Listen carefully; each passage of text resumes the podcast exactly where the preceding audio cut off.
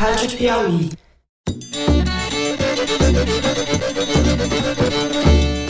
Olá, bem-vindos ao Foro de Teresina. Mas como o presidente Lula não pode estar aqui entre nós, ele mandou uma mensagem para os brasileiros que eu passo a ler.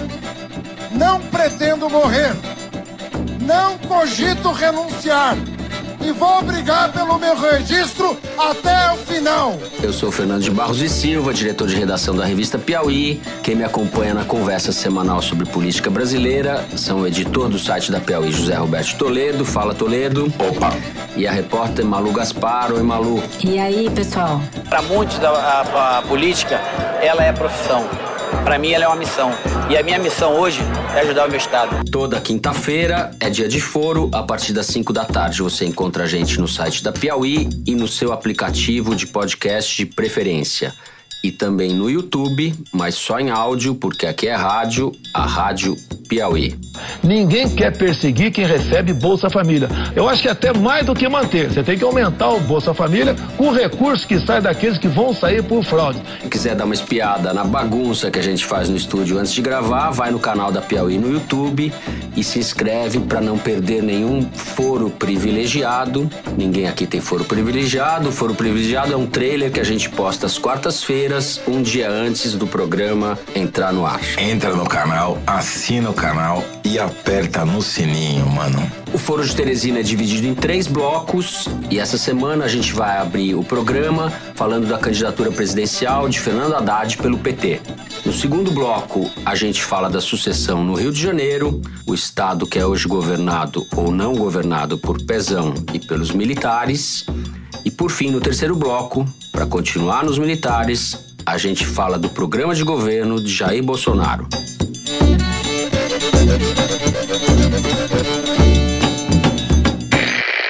Fernando Haddad, oficialmente candidato a vice-presidência da República pelo PT. O candidato é o Lula.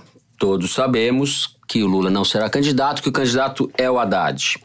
Essa situação de indefinição é, cria uma série de problemas para ele, Toledo. Ele, por exemplo, para não falar nem dos debates, não poderá ir a entrevista na bancada do Jornal Nacional no fim do mês. Então, um candidato que não é candidato, que tipo de expectativa você acha que essa candidatura pode ter? Você acha que o Lula conseguirá transferir, num prazo tão curto, os votos para o Haddad a ponto de levá-lo para o segundo turno?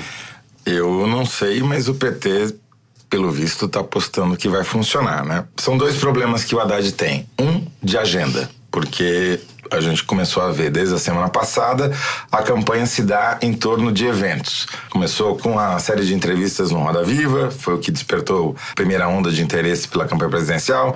Depois agora vem os debates, começou com o da Band na sexta-feira passada, vai ter o da Rede TV essa semana, depois tem o da Record, da SBT e na última semana da Globo. Mas entre eles tem também as entrevistas que os candidatos dão para as TVs abertas. O Bolsonaro falou na terça-feira à noite na Record e vai ter outros candidatos falando falando, e, enfim, é, a campanha vai ser em torno disso. E o Haddad não vai estar em nada disso até ele se oficializar como candidato. E esse é, é o grande furo da estratégia do PT, porque o espaço gratuito de propaganda, que é usado via entrevistas e debates, ele não está usando. Agora, tem um segundo aspecto que para mim pessoalmente incomoda mais, que é essa história do Haddad virar uma espécie de boneco de ventríloco do Lula. O Lula botou o Haddad no colo e fica falando através da boca dele. Ah, porque o Lula é isso, o Lula acha aquilo, o Lula diz não sei o que lá. Pra gente que é de São Paulo, que conhece o Haddad como prefeito, fica meio estranho, porque a gente sabe que nem sempre o Haddad concorda com tudo que o Lula pensa. O Haddad é um professor de fundamentação marxista da USP. O Lula é um líder popular, cuja base ideológica vem da Igreja Católica. Tem muita coisa diferente ali na origem, no pensamento dos dois. Mas o PT está convencido, pelas pesquisas qualitativas que faz no Nordeste, de que esse papel de ventríloco cola. Minha questão em relação a essa estratégia tem muito a ver com isso que você está falando mesmo, Toledo, porque uma coisa é um discurso como o que o Haddad está fazendo na boca do Lula. Quantas vezes a gente já viu, por exemplo, o Lula dizer que as elites estão nos perseguindo, é preciso fazer políticas para reverter o processo de deterioração do Estado, isso aqui. A mesma coisa em relação à autocrítica que eles não fazem, né? Mas o Haddad tem falado que os erros cometidos pelo PT, o PSDB também cometeu. Quando o Lula fala isso, as pessoas se inflamam por alguma razão, por identificação com Lula, com empatia. Quando o Haddad fala isso, parece que um pouco uma coisa meio blasé, né? Acho que é o tom que ele e postiça, tem. Não né? tem Quase o mesmo uma, efeito, uma né? Assim, eu não assim. sei se no Nordeste os nordestinos vão ter esse elan com Haddad, o mesmo elan que tinham com Lula. Não me parece ser o caso, né? Então, é, eu acho que até o Jacques Wagner expressou isso numa entrevista que ele deu essa semana, meio que aflito com essa situação que foi criada de o Haddad não poder participar de todas as coisas, porque nós não vamos ter a vida inteira para expor o Haddad. A impressão que eu tenho agora é que o pessoal do PT está começando a cair na real, né? Porque todo mundo que tem candidatura regional nos estados e tal precisa de um palanque, pelo menos para subir. Se o seu palanque tiver ruim, fraco, sem popularidade, você também perde, né? De repente parece que o pessoal está começando a ficar aflito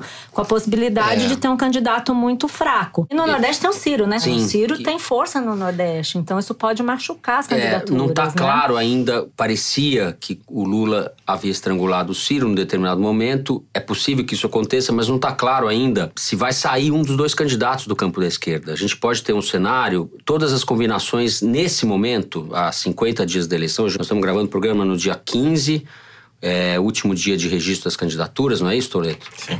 E o programa está indo para o ar dia 16. Nesse momento, a percepção que se tem é que dificilmente o Jair Bolsonaro sai, não vai para o segundo turno. A Vaga gente não garantida, sabe. né? Mas todo mundo fala, essa percepção é maior hoje do que era um mês atrás, certo? E Uhum. Todas as combinações são possíveis, até uma combinação Alckmin contra Bolsonaro, ou seja, não ter um candidato do campo da esquerda, ou seja lá como as pessoas queiram chamar, na disputa pelo segundo turno. Então, a estratégia do PT e do Lula pode estar sendo, na verdade, organizando um grande funeral da esquerda em torno dele, que é o líder mais popular do país, sem dúvida nenhuma, mas ele armou o jogo de tal maneira, diante das circunstâncias que foram impostas a, a ele e ao PT, que pode inviabilizar tanto o Ciro quanto o próprio PT. Primeiro que não dá pra falar, essa altura do campeonato, não dá mais pra falar em PT. O PT voltou a ser o que era antes de 2002. uma confederação de grupos Isso. com interesses e objetivos diferentes.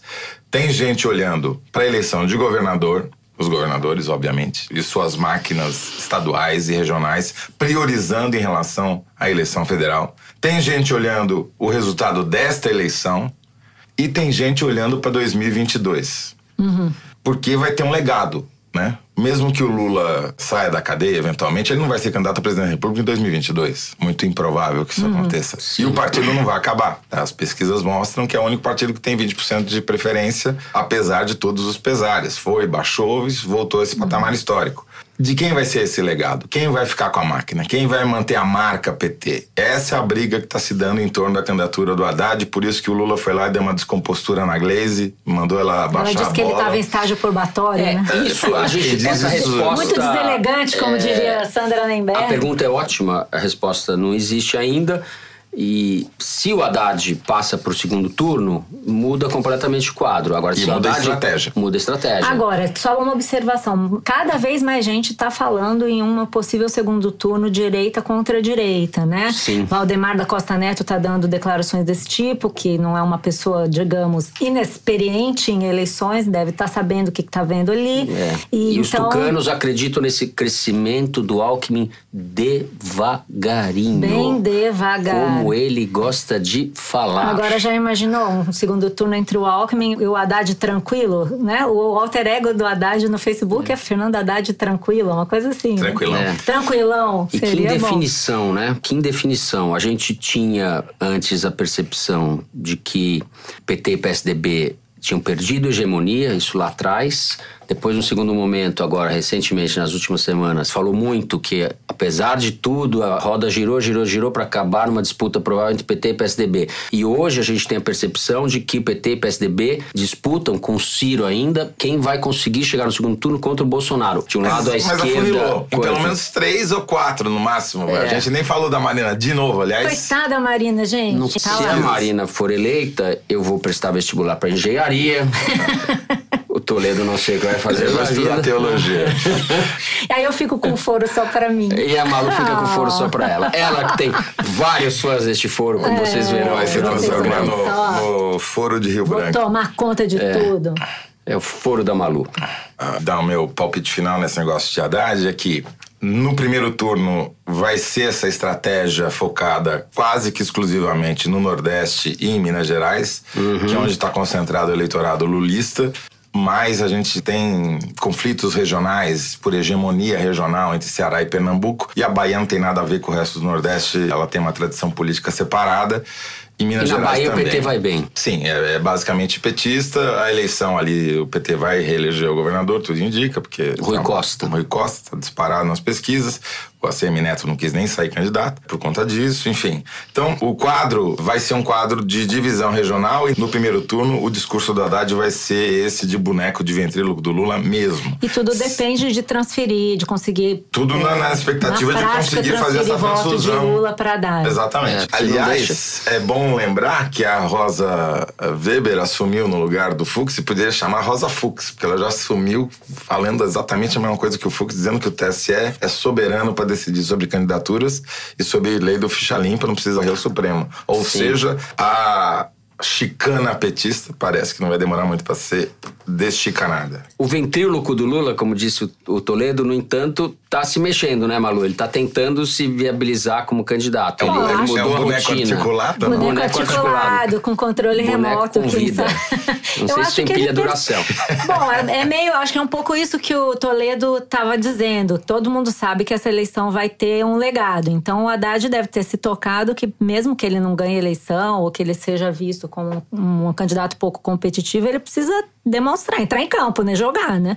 Então, o que ele está fazendo é viajar para o Nordeste, marcou uma série de viagens para o Nordeste, passou a dedicar os finais de semana, que antes eram dedicados à família, ele passou a dedicar à política. Está conversando com as pessoas mais do que nunca, e embora ainda haja gente que fala dentro do próprio PT que ele é arrogante, que ele não ouve, que ele é um meio distante, aparentemente ele está começando a reduzir essa, essa impressão. Não sei se vai ser suficiente para ele conquistar o partido, né? A gente tem aí figuras como Jacques Wagner, que era o preferido do Lula, que vai muito. tá muitos anos Jacques luz Wagner, que dele. aliás deu uma entrevista ao jornal Estado de São Paulo essa semana, é, cobrando do partido que deixe o Haddad ser fazer candidato. campanha, É. claro, claro. Mas aí ele tem que mandar um telegrama lá para Curitiba e obter uma autorização É. anotada numa folha de caderno, que é como as decisões estão vindo agora nessa campanha, É. né? Agora pro Haddad pegar no breu. Só falta ele começar a falar assim, quem eu. Então é isso.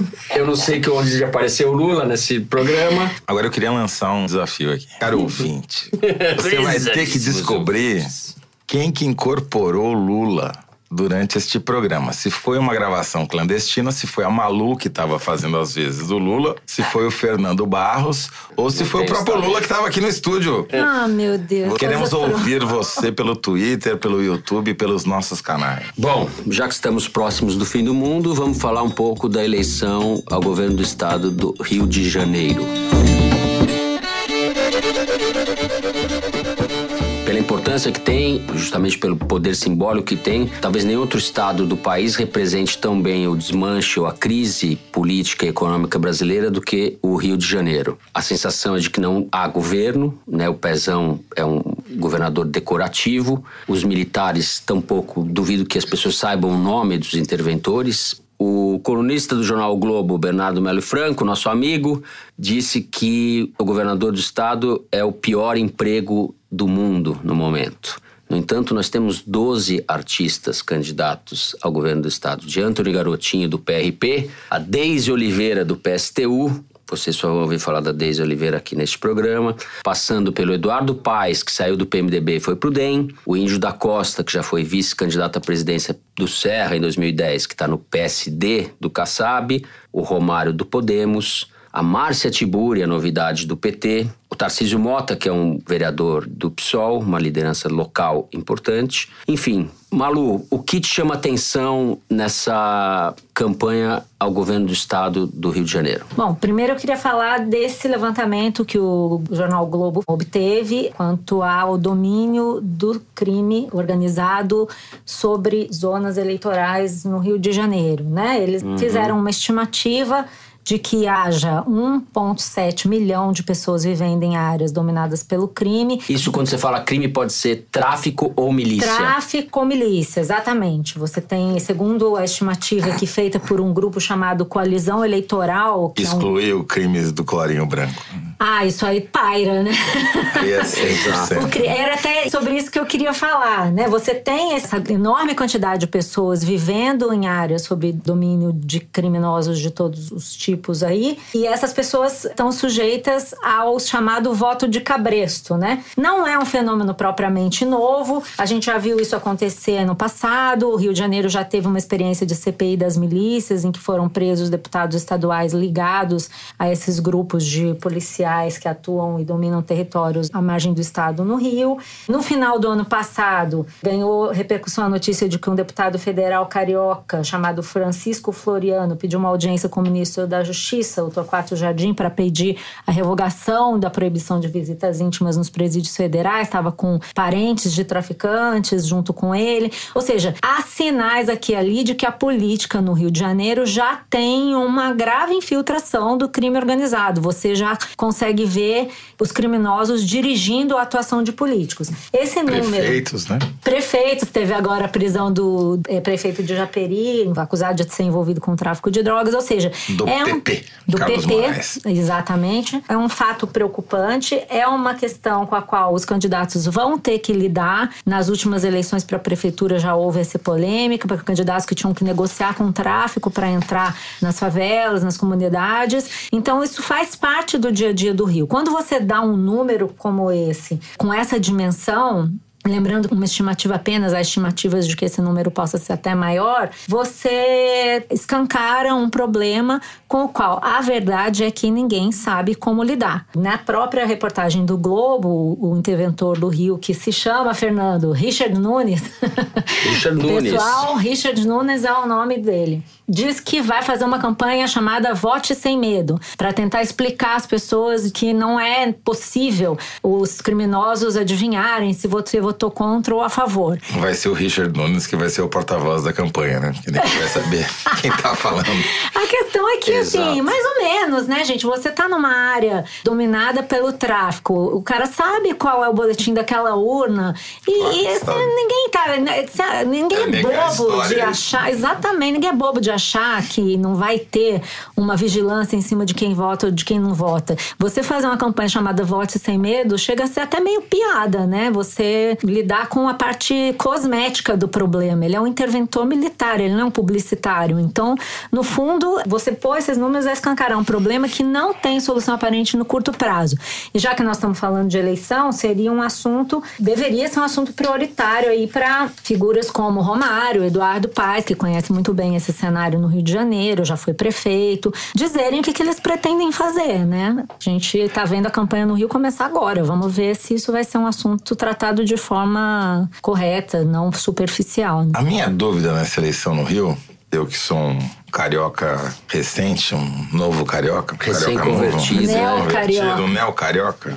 Minha pergunta é, e candidato a interventor tem, não? Porque quem manda é ele, não é? Eu tenho a impressão, porque o pezão eu não Mas vejo em lugar acaba, nenhum. né, Ele- 31 não sei nem se ele frequenta o palácio, se ele assina, se ele vai pra praia, se ele vai pro palácio. Pezão tá sofrendo, diz Eu que é muito sei difícil a vida do político, né? Se o. Globo reviu a sua posição, mas o jornal Globo, quando houve a intervenção, publicou um editorial num sábado dizendo a intervenção vai até o dia 31 de dezembro de 2018. Talvez seja pouco. Que me chocou os termos daquele editorial. Tá se mostrando profético, né? É, exato. Bom, um dos candidatos mais fortes que está disputando com o Romário do Podemos a liderança é o Eduardo Paes, hoje no DEM, que é um sobrevivente. É até Da irônico. Lava Jato, né? É até da Lava Jato, do So PMDB. por É- hora, até é agora. até irônico que o Eduardo Paes, Malu, que você conhece bem, já fez um perfil dele para a revista, e realmente ele é um é o tipo que tira a meia sem tirar o sapato, né? Ele Exatamente. consegue. Vai ter que tirar as duas meias, manter Vai. o sapato e fingir que não sofreu nada, né? Assim, totalmente sem se Incrível. mover, não sem tem mover, nada a ver com o piscar. Sérgio Cabral, nada a ver com o Pezão, nada a ver com esses caras todos. Dá pra saber mais ou menos o que ele vai dizer por uma mensagem que ele enviou para os apoiadores dele numa lista de WhatsApp que nesse período ele refletiu, trabalhou, sentiu muita falta da prefeitura e sentiu a dor forte de ver gente que eu imaginava acreditar em um projeto de transformação cair pela mais primária das fraquezas humanas. Vamos combinar que se essa é a única coisa que ele tem para dizer sobre o, o período do Sérgio Cabral e tudo que a gente descobriu, tá pouco. Né? Ele vai ter que arrumar um marqueteiro Muito bem pouco. eficiente. Ele, ele agora tá com a ida pra, pro DEM, se aproxima ou fica no guarda-chuva do clã Maia, que volta ao poder se ele ganhar também, né? Que é de onde ele saiu. Que é da onde Mais ele um saiu. malabarismo exato. político do Eduardo Mais um Paes, malabarismo. né? Rodrigo ele Maia e César viveu Maia, períodos né? de muito Ele fez, ódio fez, fez e voltou. Quer dizer, E voltou. É. A primeira pesquisa que vai talvez dar o start, né, o início para essa campanha, do ponto de vista de quem está na frente e quem não está, vai sair segunda-feira a pesquisa do Ibope, contratada pela Rede Globo. Deve sair no jornal local antes do Jornal Nacional. Junto vão sair para São Paulo, Minas Gerais, Distrito Federal e Pernambuco. E também vai sair no Jornal Nacional a primeira pesquisa Ibope Rede Globo para a presidência da República também nessa segunda-feira. Aí vai ser meio que o, a posição dos candidatos no grid de largada. E me parece que essa disputa aí, eu acho que o pai, se eu concordo com você, Fernando, ele não vai sair na frente, porque as outras pesquisas mostravam o Romário em primeiro lugar. Mas o Romário tem uma estrutura partidária bem mais frágil do que a, do Paz, e a gente sabe que nessa eleição, especialmente, a máquina vai contar muito. Tempo de TV, né? Também. Então a questão aí vai ser a exposição. A esquerda, eu não entendo muito de política fluminense, mas me parece que não tem nenhum nome Não tem nenhum nome forte. forte, né? Agora, Não, a gente PT já viu. O PT desistiu da disputa com a candidatura da Márcia Tiburi. O Tarcísio Mota provavelmente vai ter mais voto que ela. Não sei. É, não sei. Agora, sobre esse negócio que você falou da máquina, eu só queria lembrar uma coisa em relação ao tempo de TV, que o PMDB do Eduardo Paes sempre teve mais.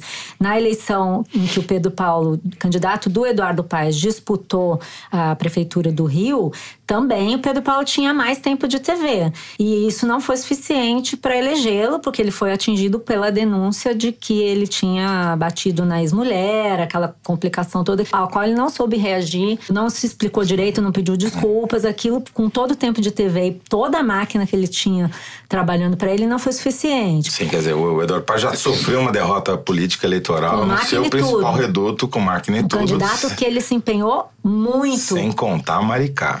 Sem contar Maricá. Agora, eu falei em Maricá, mas acho que nem todo mundo tem obrigação de saber. né? O Eduardo Paes foi pego num grampo conversando com o Lula e a frase que ele dizia nessa conversa com o Lula é Eu, todo mundo que fala aqui no Rio, eu falo o seguinte, ó, imagina se fosse aqui no Rio, esse sítio dele, não é em Petrópolis, não é em Itaipava, é como se fosse em Maricá.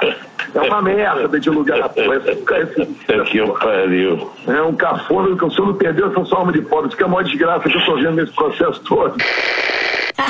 Então, A essa. finesse que ele caracteriza. É, isso revela bem o espírito do político, quando ele acha que ninguém tá ouvindo a não ser o interlocutor, né?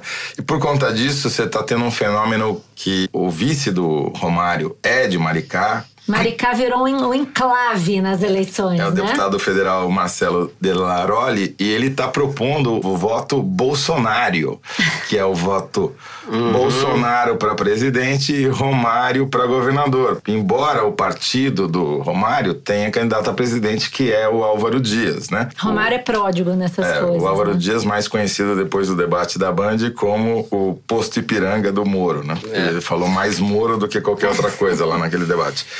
E o Romário tá tentando realmente capitalizar em torno desse Bolsonaro, porque ele já procurou até o general Heleno, oferecendo para ele o cargo de secretário da segurança, caso ele seja eleito. Só que o general Heleno falou: não, muito obrigado, eu prefiro ser, ser ministro do Bolsonaro quando ele se eleger. Que dureza. O Eduardo Paz podia fazer uma propaganda usando o codinome Nervosinho, que tal na eleição? É. Que é o codinome dele na lista do Odebrecht. Poderia. Tem um aspecto Calma, importante. o nervosinho está chegando. É. Essa eleição tá um tédio. Vamos, vamos chamar o nervosinho. Tem um aspecto importante também na eleição do Rio, que é a eleição para o legislativo, né? principalmente para os deputados estaduais. O Rio teve um episódio traumático e de uma importância nacional, internacional, até que foi o assassinato da Marielle Franco, que não está resolvido e provavelmente até onde a vista alcança dificilmente será resolvido. Existe uma suspeita, né, A que... Assembleia é um lugar, um caso de polícia. Será que haverá alguma liderança que vai ser eleita com o perfil da Marielle? Ou será que o assassinato dela intimidou as pessoas? As pessoas ficaram realmente apavoradas, com medo de serem mortas. E a gente sabe que lideranças locais e de favelas, etc., tiveram suas vidas, além do trauma e da tragédia da morte da Marielle, tiveram suas vidas muito afetadas por isso. E como vai ser essa Assembleia do Rio, né? Se você tiver no comando dessa Assembleia as mesmas forças que estavam na última legislatura, você tende a ter um ambiente político igualmente contaminado. Voltando ao início do bloco, né? A gente estava falando de deputados ligados ao crime. E o crime organizado, no sentido amplo da palavra, ele domina várias atividades criminosas, não é só tráfico, né? Então, Ele é organizado, né? Não, ele é organizado e amplo. Exato. Eu quero dizer, só que ele, Não, não, ele, ele é uma holding, né? O crime Sim. organizado nunca faz uma coisa Não, e a- só. e vamos aí- lembrar, pela enésima vez, né? A gente já conversou isso várias vezes aqui. A reforma política e eleitoral foi feita para manter quem já está no poder no poder. Bom, o Rio de Janeiro é um exemplo disso, né? Vamos combinar. É um Eu não olhei senador. Para Vocês- perpetuar, Exatamente. perpetuar essa. Não Aliás, tem eu não olhei. Tem, tem algum casta. Pisciani de terceira geração a candidato? Tem só- não, Leonardo Pisciani, que foi Leonardo, ministro, uhum. que é candidato. Então vai renovar, né? Vamos. Quer dizer, é tudo de novo, novamente. É. Assim, a gente não tem muita chance de ver Mudam os prenomes, continuam os sobrenomes. sobrenomes. Também tem Bolsonaro Sim. nessa disputa, né? Então os Sim. clãs estão super ativos, né? Bom, com esse gancho da Malu, a gente encerra o segundo bloco e vamos falar no terceiro do programa presidencial de Jair Bolsonaro.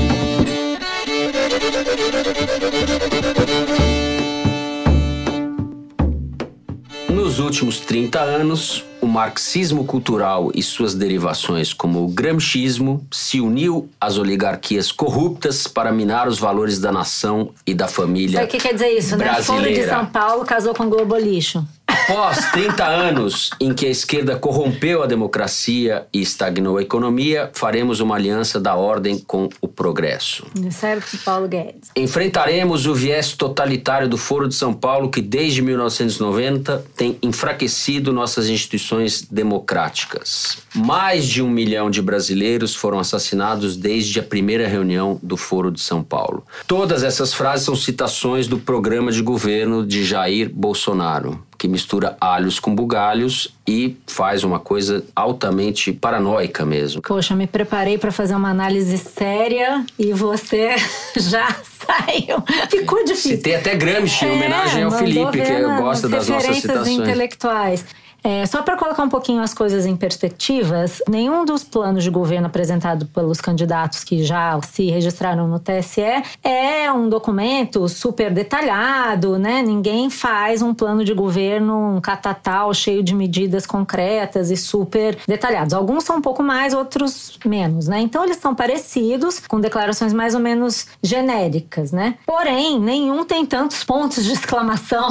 Nem o do Cabo Daciolo tem tantos pontos de exclamação como o programa de governo apresentado Sim. pelo Bolsonaro, que mais parece, na verdade, nesses trechos referentes à saúde, educação, segurança pública, valores, como eles falam, mais parece um panfleto, né? Ao invés de parecer um programa de governo com uma Malu, eu lista vou precisar te de- interromper. Ah. Desculpa. Pelo seguinte, você tem razão. Em número absoluto de pontos de exclamações, o Bolsonaro é imbatível. Isso. Mas aí eu fiz a Ah. conta. O que, que é isso no programa de No governo? programa de governo. programa Daí eu de fiz governo. a conta pelo número de pontos de exclamação por mil caracteres de cada Mas de vai governo. gostar de número assim lá Não, é- longe, é o cara. único Olha o que ele jeito que eu fez. sei, é o único Meu jeito que eu Deus. sei. Nossa, o Toledo é imbatível.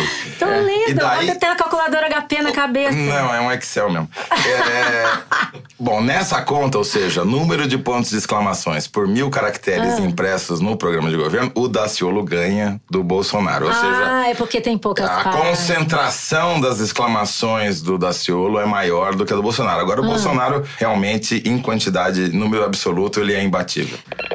Alô, alô, ouvinte. Eu errei. O idiota aqui confundiu Cabo Daciolo com Vera Lúcia.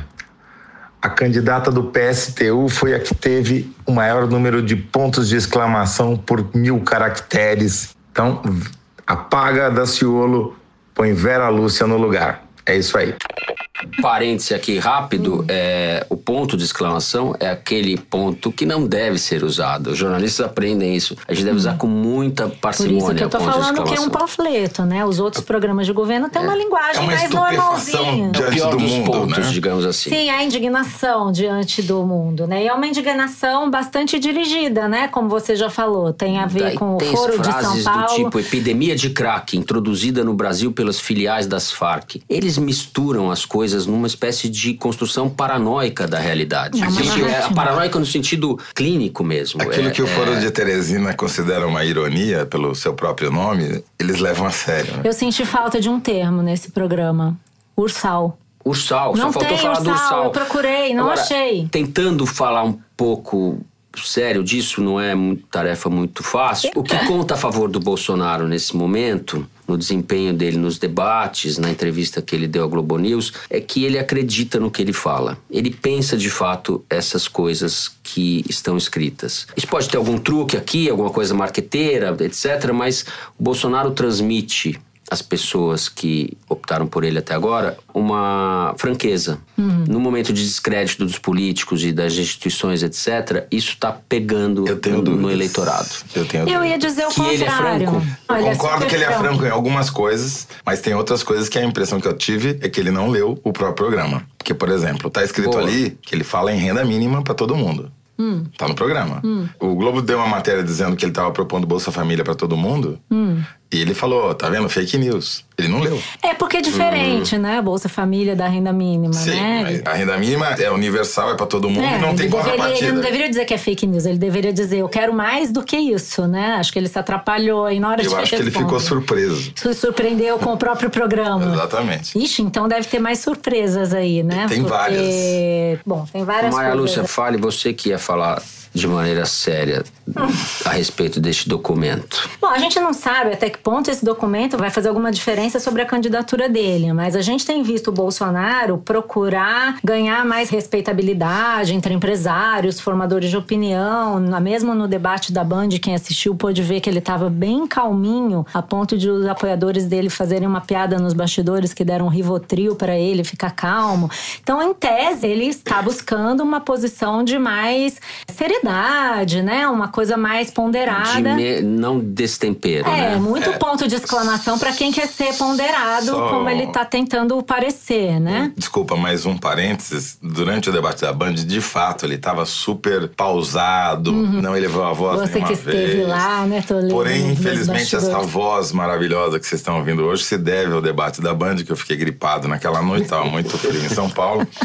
E eu pude observar o Bolsonaro fora das câmeras, porque eu estava Uhum. no estúdio. E ele se traiu algumas vezes, porque o Fernando Rodrigues, do Poder 360, contou pra gente que numa entrevista, ele, o Bolsonaro falou pra eles que quando ele fica nervoso, ele faz um movimento que, segundo ele, ele aprendeu na yoga, que é o de botar. Bolsonaro as- faz yoga? Isso é uma revelação. Esse movimento, é. Ah.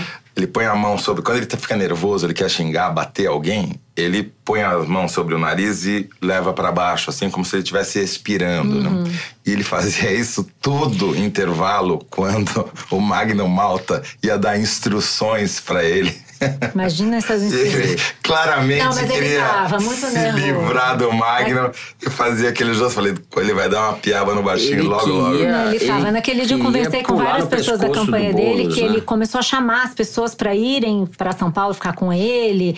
E ele começou a falar, você vê que a boca dele parece que fica seca, ele fica nervoso, fica travadão, assim, né? Mas no debate da Band, ao contrário da sabatina da Globo, que ele foi relaxando, no debate da Band ele ficou meio daquele mesmo jeito o debate todo, né? Mas então, é curioso quando você lê o programa ver que existe uma diferença de tom entre a parte folclórica, não sei se eu posso falar assim, que é essa parte do Foro de São Paulo. Pode, pode. É, depois que o Foro de São Paulo foi Deve. implantado, um milhão de pessoas morreram e tal. E a parte econômica do plano, que tem uma São dois autores, né? São dois autores, exatamente, né? O Paulo Guedes, que é o economista responsável pelo plano econômico, certamente, se não escreveu de todo, revisou, aprovou, etc, né? Ah, escreveu. Hum, Ah, escreveu. Com o que tá proposto lá, E só pode ter sido ele que escreveu. atenção, Léo? O que me chama atenção é o tipo de proposta que é feita. Assim, como em todo plano de governo, tem propostas bastante genéricas, mas nesse caso aqui são propostas bem ambiciosas que são feitas sem explicar como é que elas serão implementadas. Por exemplo, ele propõe reduzir a zero o déficit público em um ano e converter o déficit em superávit em mais um ano. Isso é tipo um milagre. Né? É difícil você fazer isso com pouca receita, dizendo que não vai pagar imposto. E aí, em tese, pode supor que ele vai fazer isso privatizando estatais, mas o capítulo das estatais não fala nem exatamente quantas estatais vão ser privatizadas e nem como, e mais promete que vai começar a ter receita de privatização em um ano. Nós estamos vendo o, o Temer tentar privatizar a Eletrobras desde o início do seu governo não está conseguindo. Então, é um plano de governo. Outra coisa que ele diz, que eu acho que é importante mencionar, é sobre a Previdência. Fala que vai mudar o regime de Previdência para o regime de capitalização. Os novos trabalhadores vão ter o dinheiro da sua Previdência administrado por fundos privados.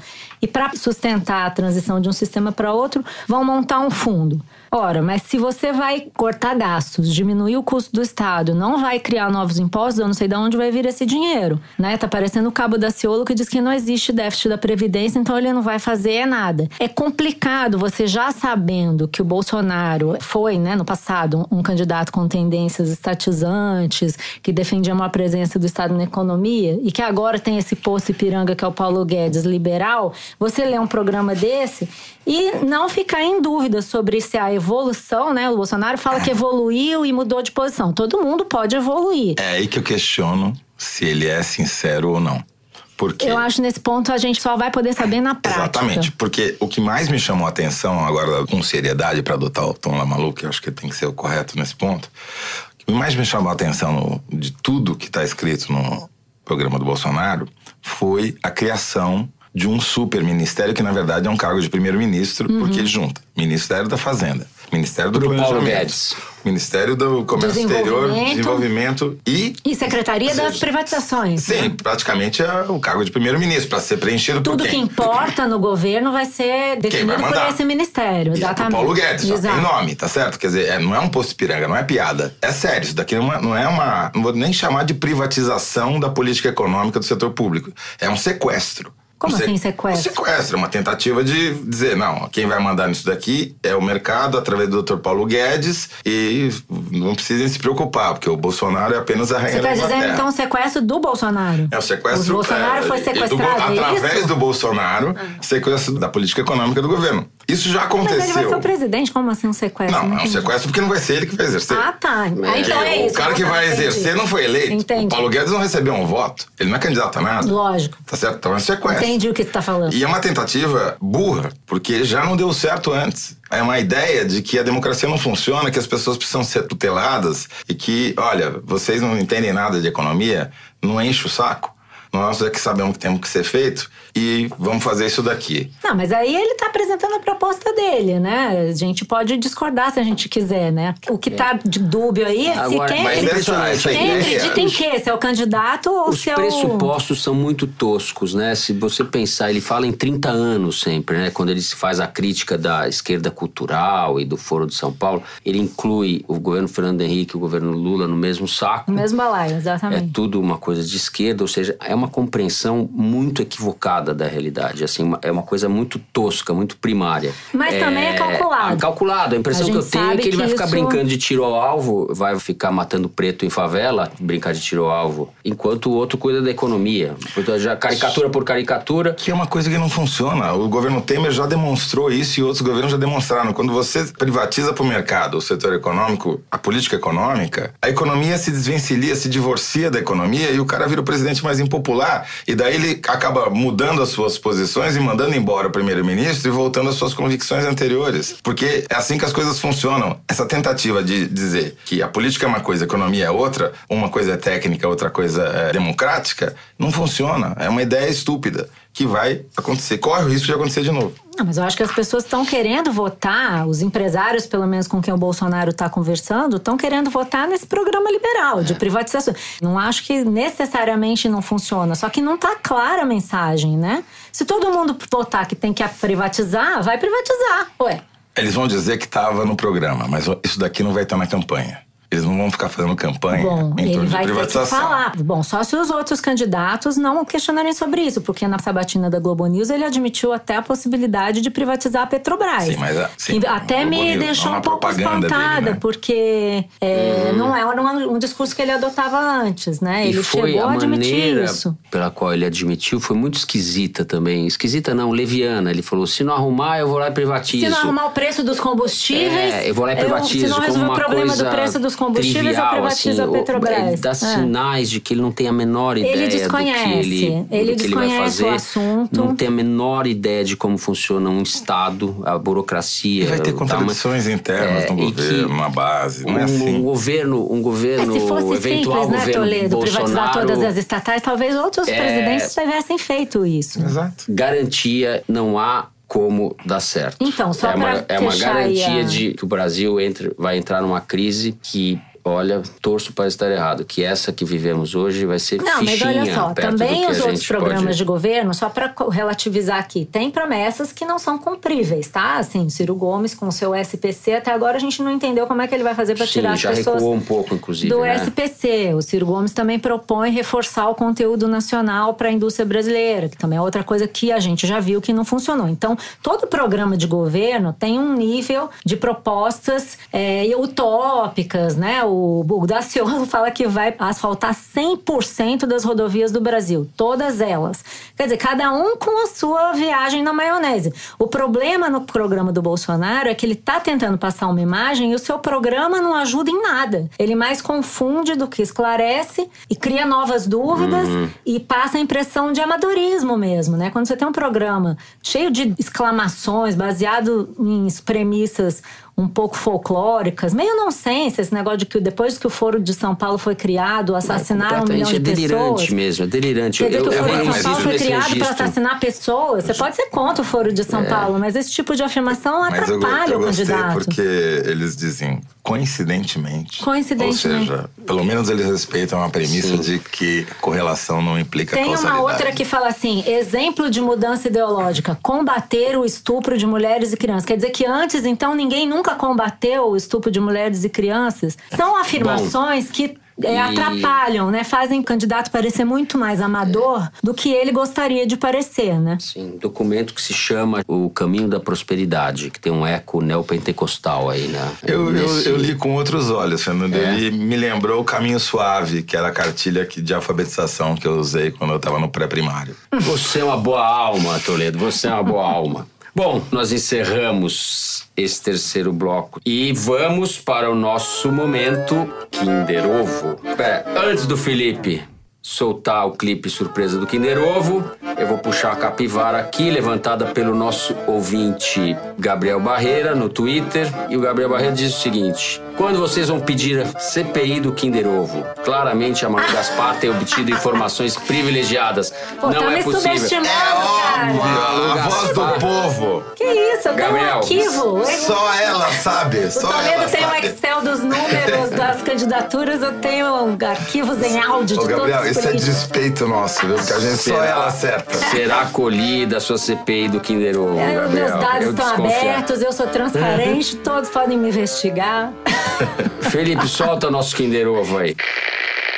Já foi o bastante pra você entender que o futuro seria bem grande, só eu e você. Dalva de Oliveira. Quando a lembrança com você. Ciro Gomes e suas apoiadoras na van do debate. Você não, você não me pega, eu falo De sério. saudades você chorar, vai lembrar que um dia existiu um alguém que só carinhos pediu. Ainda bem que não é qual é a música de verdade, né? Senão Fez questão de negar, fez questão de não dar. É a resposta. É uma resposta bem Vai lá, Malu, vai lá, fala. Malu, a gente deixa É, essa. já sei, é o Ciro. Acho que é a namorada dele A que tava Cátia com ele na Abreu, van. Maria Lúcia. Tinha uma moça também, além da Kátia Cátia Abreu. Abreu. Ixi, eu acertei dessa vez, ó. A Paulinha, nossa diretora, me diz aqui: Kátia Abreu e Ciro Gomes cantando a música Ouça, da Maísa.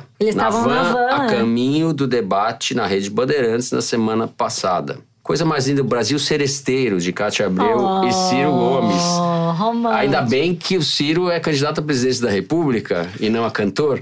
Eu, eu, fiquei a curioso em saber se, a quem se de- Dedica. dedica o ouça, se é o Ciro ou a Kátia, porque nenhum dos dois é muito bom nisso. Né? Ou se eles estão dedicando pro Lula. Mas aí tem um registro, esse registro Brasil Central, né? Que o Ciro foi buscar. O Ciro tá realmente buscando um caminho alternativo. Ah, podia convidar é o meio, Zezé de Camargo, se era assim já ficava melhor, né? simbólico do que sobrou pra ele, de Não, certa mas, forma. Mas a Kátia virou o personagem da semana com a história do meme dela, a foto hiper photoshopada. É que não tem Kinder. Kinder Ovo visual, né? Senão a gente podia É, botar Mas esse. foi a grande, porque ele- ela soube usar, fez do limão uma limonada, porque a foto é ridícula, né? Ficou parecendo que ela tem 12 anos. Sim. E o Ciro ficou parecendo que tem 22. E aí ela incorporou a bobagem e fez meme. Ela. Botou até o Pablo Vittar no meio. É, ficou ótimo. No fim, ela ganhou o voto com isso. Não. Kátia é bem-humorada. Bom, além do tweet do Gabriel Barreira, mais gente tem mandado mensagens pelo Twitter, pelo Facebook, pelo Instagram e também pelo quase anacrônico e-mail foro de Teresina, arroba revistapiauí.com.br. Olha só essa mensagem que chegou do Lucas Evangelistas, Toledo. Escuta o Foro de Teresina, veja só, em Teresina. Era o tempo certinho para eu fazer a minha corrida de 5 quilômetros, mas o condicionamento físico tem melhorado e tenho que ouvir depois de fechar os 10 quilômetros. Lucas, olha, você pode ouvir para fechar os seus 10 quilômetros, que logo vão se transformar em 15. Você pode ouvir o Maria Vai com as Outras, que é o programa sobre mulheres e mercado de trabalho, apresentado pela Branca Viana, a cada 15 dias, às segundas-feiras. Nessa última segunda foi ao ar um episódio bem legal sobre mulheres em profissões predominantemente masculinas. Tem aqui uma mensagem do Jorge Neto, nosso ouvinte. Diz que ouve o programa na sexta-feira já perto de dormir. E fecha com chave de ouro perguntando: Malu, casa comigo? Sou. A Malu é uma donzela casada, Jorge Ah, Neto. donzela é por sua conta. Ô, Jorge, amei essa mensagem. Ganhei meu dia e a minha semana, mas eu já sou comprometida, querido. Já é comprometida, É Jorge pena. Neto. Jorge, você não Continue viu. ouvindo a Malu. Você não viu o que, que o marido da Malu te respondeu? A gente não vai botar aqui no ar por Fecha uma o questão de educação. Bom, o Foro de Teresina dessa semana vai ficando por aqui. Você tem esse encontro marcado com a gente toda quinta-feira, a partir das 5 da tarde, no site da Piauí e no seu tocador de podcast de preferência, ou no YouTube, só em áudio. O Foro de Teresina tem direção da Paula Scarpim, produção da Luísa Miguez, do Luigi Maza e da Mari Faria. Nós gravamos no estúdio da Rádio Batuta, no Instituto Moreira Salles. A edição é do Felipe de Castro e a finalização e mixagem do João Jabassi. Nossa música tema é composta e executada pelos piauenses Vânia Salles e Beto Boreno. Eu sou Fernando de Barros e Silva. Os meus companheiros de conversa aqui que são a Malu Gaspar. Tchau, pessoal. Até a próxima. E o José Roberto de Toledo. Tchau. Até a semana que vem. Muito obrigado pela audiência.